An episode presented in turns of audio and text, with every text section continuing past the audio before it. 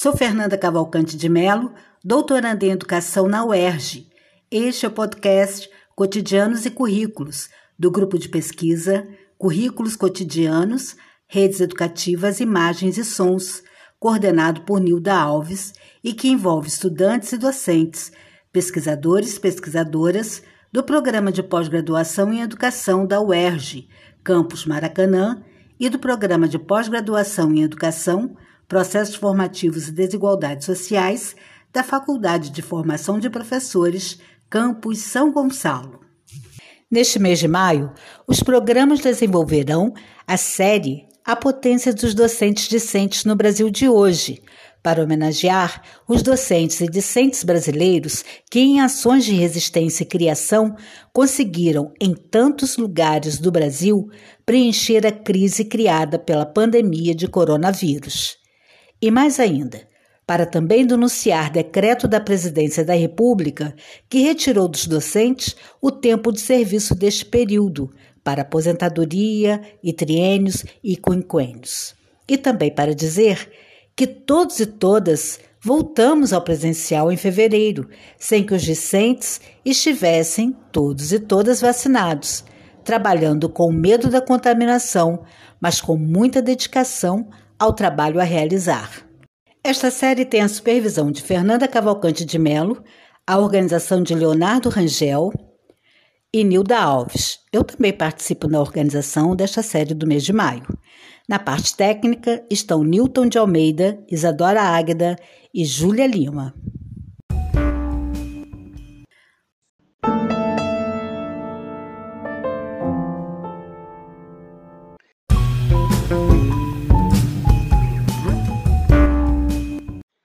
Neste terceiro programa da série de maio, vamos começar com a narrativa de Talita Malheiros, professora de artes visuais da rede pública da cidade do Rio de Janeiro e mestranda do Proped UERJ. Em seguida, ouviremos a entrevista feita por mim, Leonardo Rangel, também integrante do grupo de pesquisa Currículos Cotidianos, Redes Educativas, Imagens e Sons, professor de Sociologia, com a professora Geni Nader Vasconcelos, coordenadora pedagógica do Colégio Nossa Senhora das Dores, professora aposentada da Rede Pública Estadual do Rio de Janeiro.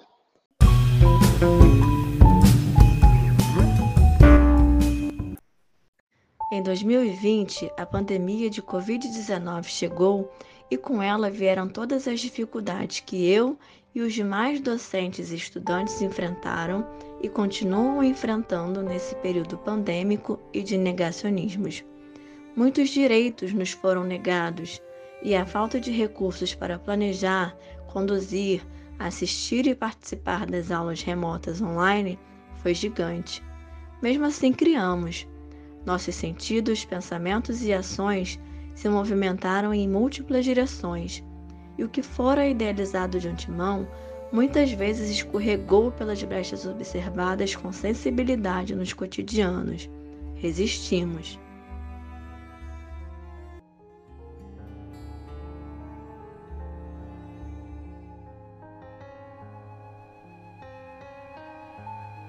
Em nossos retângulos virtuais, nos conectamos com outras vidas, outras redes. Experimentamos e vimos, ouvimos, sentimos, pensamos outras texturas sonoras e imagéticas. Entrei nas casas dos estudantes e eles entraram na minha. Conheci suas famílias, li e ouvi muitas histórias, compartilhamos memórias e acabei descobrindo que algumas crianças pintam quadros, outras que cantam super bem e algumas que possuem canal no YouTube com divulgação de seus desenhos. E assim me deparei com novas existências. E em meio a tudo isso, as artes e os artefatos culturais potencializaram outros modos de fazer, pensar currículos e me mostrou circulações necessárias, práticas e urgentes durante todo esse período. Artefatos estes que se apresentaram como narrativas, trocas, criações, autorias e fruições coletivas nos tanto dentro fora das escolas, tecendo novos conhecimentos e significações curriculares e ampliando as redes educativas que formamos e somos formados. Assumimos então outras poéticas cotidianas.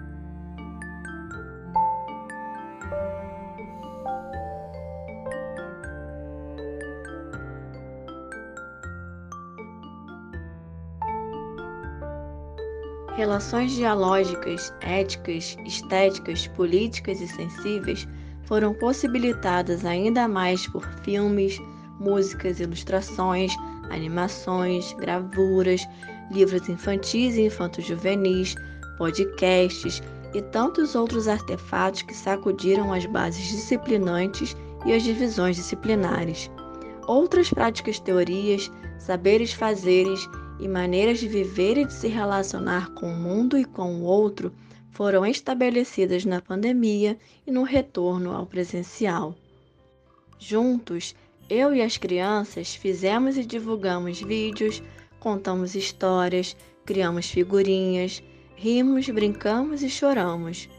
Folhas de papel viraram barquinhos e balãozinhos coloridos.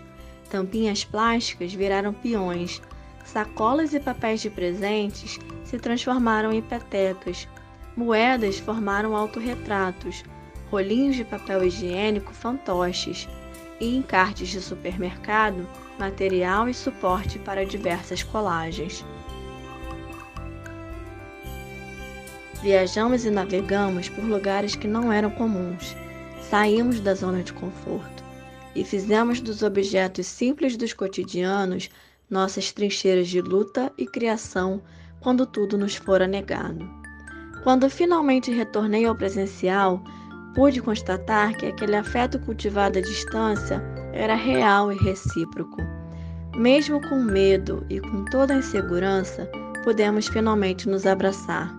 Afinal, não tem como negar o pedido de um abraço de uma criança.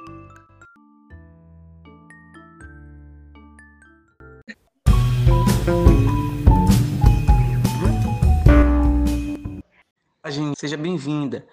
Como viu durante a pandemia a ação de docentes e discentes na escola básica? Nos conte um pouco. Gostaria inicialmente de agradecer o convite para essa conversa e parabenizar o grupo pela iniciativa de registrar memórias de professores ligadas à pandemia. Pensar em ações docentes e discentes no período da pandemia me traz à lembrança uma situação que marcou profundamente a equipe do colégio no qual trabalho, sendo incorporada à sua memória coletiva. Uma reunião pedagógica realizada no dia 14 de março de 2020 contou com um colega fazendo uma apresentação para o grupo a respeito de possibilidades trazidas pela tecnologia para o campo da educação. Saímos descontraídos, conversando a respeito da necessidade de uma preparação lenta e gradual do grupo para um trabalho com essas tecnologias. Mal imaginávamos que no final da semana seguinte a Covid-19 se imporia, virando nossas vidas de ponta cabeça. Atividades suspensas, crianças e adolescentes em casa, professores perplexos. Um novo cenário se apresentava, uma reconfiguração abrupta também do modo de aprender e ensinar das escolas estava em curso. Fomos surpreendidos por temores diversos e, mesmo assim, assumimos o desafio de migrar rapidamente do presencial para o online.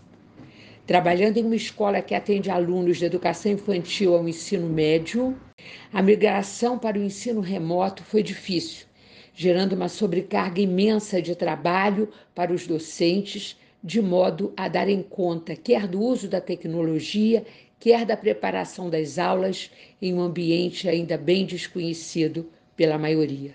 Foi mesmo um tempo de reinvenção pedagógica. No cotidiano do ensino remoto, mesmo professores que já possuíam uma familiaridade com as ferramentas tecnológicas sentiram um certo desconforto em seu uso no contexto da sala de aula. A maioria dos alunos, mesmo pertencendo a uma geração nascida em um ambiente tecnológico, não havia experimentado esse ambiente em um trabalho mais acadêmico. Com a pandemia, o ensino não apenas se deslocou do presencial para o remoto, mas se deslocou da escola para a casa, que passou a ter, ao longo do dia, a presença de seus múltiplos habitantes. Uma nova organização espacial se fez necessária para viabilizar a docência em um local compartilhado com outros. Acordos de funcionamento para definir a circulação das pessoas, o controle da voz, o uso da, dos aparelhos se impuseram. Recursos tecnológicos antes suficientes para a vida da família, celulares, laptops, acesso à internet, passaram a ter um uso intenso, exigindo aquisição de equipamentos e comprometendo orçamentos com frequência enxutos dos docentes e das famílias dos alunos. Não foram poucos os desdobramentos dessas situações. Ao ser deslocada das escolas para as casas, as aulas, sobretudo no caso dos alunos mais novos, passaram a contar em vários momentos com a presença da família. Há muitas histórias a serem narradas a respeito. Histórias de avós acompanhando os netos nas aulas e contando com a ajuda dos professores para lidarem com a tecnologia. Histórias de uma maior aproximação entre professores e alunos, à medida em que animais de estimação, objetos de afeto, tudo isso aparecia na telinha, gerando interesses, provocando aproximações, conversas. Uma delas diz respeito ao Acampa Dentro, atividade resultante de uma reconfiguração para acolher o acampamento tão aguardado pelos alunos. Foi uma bela aventura tecida passo a passo pelas professoras e as crianças ao longo de toda uma semana, envolvendo a escolha do local da casa onde o acampamento seria montado, a orientação para armar as barracas, a ornamentação, os objetos e lanches a serem levados para acampamento. Também nas casas das professoras, as barracas foram montadas. Enfim, uma experiência memorável, de muita interação, de muita alegria, num ambiente de tantas incertezas e de tantas dificuldades. Também no caso de equipamentos, dificuldades deram lugar a saídas criativas. Uma das professoras narrou em encontro nosso a dificuldade de manter o celular estabilizado para fazer as filmagens. Na ausência de um tripé convencional, o marido produziu um outro, utilizando equipamentos disponíveis para que as aulas online pudessem acontecer. Agora, o equipamento construído com uma lata, um cabo de vassoura velha, cimento, peças de lego do filho, permanece como um item incorporado ao cotidiano da família. Enfim, criatividade não faltou neste período. O retorno ao presencial, que na universidade está se dando aos poucos, é, na escola básica se deu para todos, todas e todos ao mesmo tempo. Como você está vendo é, esse retorno nos diferentes espaços-tempos da educação? O retorno ao presencial se deu por etapas e cada uma delas trouxe desafios específicos. Em 2021, quando foi possível a volta à modalidade presencial, alguns alunos, por sua opção ou de sua família, permaneceram em casa. Aqueles que optaram por comparecer à escola tiveram que fazê-lo em sistema de rodízio, em consonância com as normas sanitárias em vigor. Neste cenário, o trabalho docente passou a se desdobrar em duas modalidades: o ensino presencial e o online, novas aprendizagens se fizeram necessárias. Atender simultaneamente alunos dessas duas formas não foi fácil.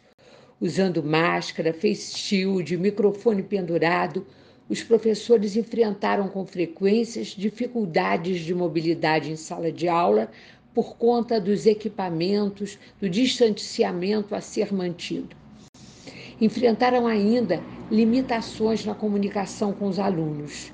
Muitos devido à tecnologia, mas não apenas por isso. Não raro alguém se queixava, afirmando que o professor estava dirigindo sua atenção apenas a um dos grupos. Lembro-me de uma conversa que tive com uma professora.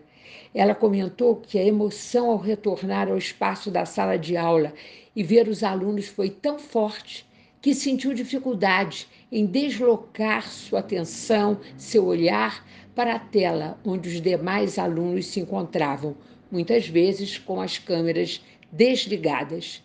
Recordo-me de uma colega cujos alunos se negavam a abrir as câmeras. Quando, após um longo período, a turma atendeu a seu pedido e ligou o equipamento, ela não se conteve, chorou e chorou muito, movida pela emoção de ver seus alunos. E quantas histórias se teceram em torno das câmeras, ampliando o debate a respeito do processo comunicacional, dos fatores que o compõem para além dos equipamentos tecnológicos, a força do olhar, dos gestos, do tom de voz, da movimentação espacial. Neste ano de 2022, com o anúncio do retorno às aulas na modalidade totalmente presencial, um clima de alegria se instalou na comunidade escolar. A volta ao convívio com os alunos com os colegas, a ocupação do espaço escolar, tudo isso gerou uma expectativa otimista, alegre, que aos poucos vem sendo desafiada por situações ligadas à convivialidade. Esperávamos dificuldades emocionais nas crianças, nos jovens, e por que não dizer em nós mesmos, né? em função das experiências vividas ao longo da pandemia, mas o modo e a frequência com que tais dificuldades têm se apresentado surpreendem a muitos. Pensar a escola pode levar os mais desatentos a serem aprisionados pela ideia de trabalho intelectual, de desenvolvimento acadêmico, mas sabemos há muito que uma escola é bem mais do que isso é espaço de convivência de diferentes. Acredito que os desafios enfrentados na convivência nesse retorno presencial nos fale nos falem da pandemia, das tantas dores e privações por ela causados, mas não se reduzem a isso. Esses desafios possuem também um caráter revelatório sobre o papel da escola na convivência dos diferentes. A instituição escolar pode não constituir único espaço assim, mas, mesmo fugindo da generalização, a escola é um espaço no qual as diferenças são postas em xeque, em que preconceitos são questionados, favorecendo a convivência democrática e respeitosa. E essas práticas são tão presentes no cotidiano escolar que seus efeitos acabam muitas vezes sendo naturalizados e o trabalho que as possibilita se torna invisível. A pandemia nos fez questionar essa percepção, mas os questionamentos trazidos pelo retorno presencial não param aí envolvem inquietações, desassossegos, buscas. Voltamos recorrendo a livros que partiam do pressuposto que o aluno aprendeu e isso não é verdade. Entre os professores e alunos das séries mais avançadas, essa preocupação se apresenta com maior força, em função, sobretudo, das, das exigências decorrentes do vestibular. E imagina a possibilidade deste ano letivo ser ampliado talvez por mais um semestre. Ainda que não tenha avaliado melhor essa proposta, ela tem me invadir meus pensamentos, certamente pela necessidade que sinto de medidas que possam conferir maior leveza ao cotidiano escolar. Como disse um colega, estou testando múltiplas possibilidades com práticas as mais diversas e aos poucos vou encontrando o meu caminho com os alunos e eles vão se achando com o tempo. Nesta fase de um retorno mais completo, seleciono uma dessas histórias que me foi narrada por uma amiga mãe de um aluno do novo ano, do, do nono ano, desculpe-me. Seu filho, ao chegar em casa, comentou: Mãe, vi os alunos do sexto ano na fila da cantina. Eram tão pequeninos. Quando as aulas no colégio foram suspensas, eu era daquele tamanhozinho. Enfim, são muitas histórias aguardando quem as recolha neste momento tão singular na história da humanidade. As possibilidades de ação docente e articulação com os discentes responsáveis em relação a essa retomada que está se dando de forma gradual, tanto em relação aos aspectos de ações desses profissionais, quanto de recursos infraestruturais, como acesso à internet, ou internet de qualidade para todos e todas e todos da educação básica. Conta um pouco como você acha que, que vai ocorrer agora e nos próximos anos essa questão. Respostas para essa pergunta ainda estão em processo de gestação. Conforme aconteceu em outros momentos de crise, as inovações e as aprendizagens proliferaram durante a pandemia e nos fazem pensar os versos imortalizados nas vozes de Milton Nascimento e Elis Regina. E o que foi feito é preciso conhecer para melhor prosseguir. Por isso, nesse momento tão ímpar né, na história da educação, narrar o cotidiano, acompanhar os movimentos, os processos criativos que têm ocorrido em meio a incertezas e dificuldades que caracterizam também esse período de retorno, se torna uma tarefa necessária e urgente para fazermos das reflexões e práticas deste período razões para esperançar. Neste ano de 2022, continuamos em um processo de aprender fazendo. Aprender fazendo com tudo que temos escutado, visto, sentido, conversado com outros professores, com nossos alunos e com seus familiares. Um trabalho focado apenas em conteúdo, na pressa de recuperar o que ficou para trás, ignorando as questões que têm se apresentado em nossas salas de aula, não dará conta das exigências deste momento. Não podemos, não podemos avançar como se estivéssemos voltando de um período de férias ou de um recesso prolongado. A conversação é uma prática que tem permitido aos alunos lidarem com sentimentos e indagações que os atravessam não constitui novidade, mas sua intensificação tem permitido a todos os envolvidos fortalecerem o entendimento de que não estão sozinhos e, que, e de que podem contar com uma escuta sensível. Entre outras iniciativas nessa linha, vale destacar a caixinha de segredos disponibilizadas para a narrativa dos alunos. Trabalhos em equipe, atividades que rompem os limites disciplinares, aulas fora do espaço da sala de aula, proposta envolvendo a participação de, grupo de, de grupos diferentes, têm sido cada vez mais utilizados, motivando trocas, intensificando a convivência e ampliando os horizontes. O ensino remoto experimentado recentemente, convida-nos a pensar que muitos recursos tecnológicos utilizados ao longo da pandemia vieram para ficar. Todo o aprendizado deste período não deve, não pode ser esquecido, mas aprimorado. Os alunos perceberam que podem aprender de forma mais lúdica e principalmente ativa.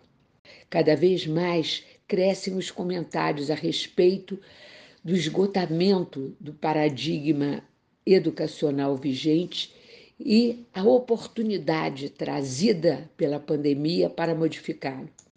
Lembro-me de uma fala de um professor de ensino médio ao comentar que na, que na escola a educação acontece entre o EBA e o I. E o que acontece entre um e outro? Como professor do ensino médio, ele se questiona se atividades lúdicas e de partilhas, tão usadas na educação infantil, não poderiam ser usada, usadas também em outros segmentos, inclusive no ensino médio. Creio que sim. Inúmeras têm sido as exigências materiais e de serviços trazidas pela pandemia. E observo na escola em que trabalho o empenho em atendê-las. A formação de professores para o trabalho remoto foi alvo de atenção desde os primeiros tempos da pandemia. A manutenção do quadro de professores do colégio, mesmo quando o número de alunos foi significativamente significativamente reduzido merece destaque. O caráter revelatório da pandemia expôs com enorme força as desigualdades sociais que historicamente caracterizam a nossa sociedade e que foram agudizadas neste período.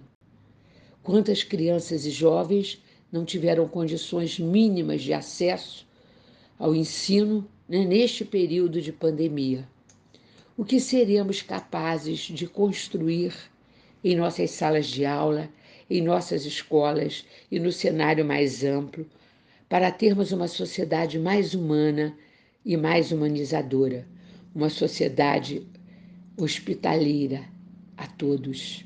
Não queremos, não podemos e não abriremos mão desse propósito. Mais uma vez, agradeço a oportunidade dessa fala. Finalizamos o episódio de hoje com a música de Fernando Moura. Até a próxima terça-feira. Beijos dois do disco Nos Meus Braços.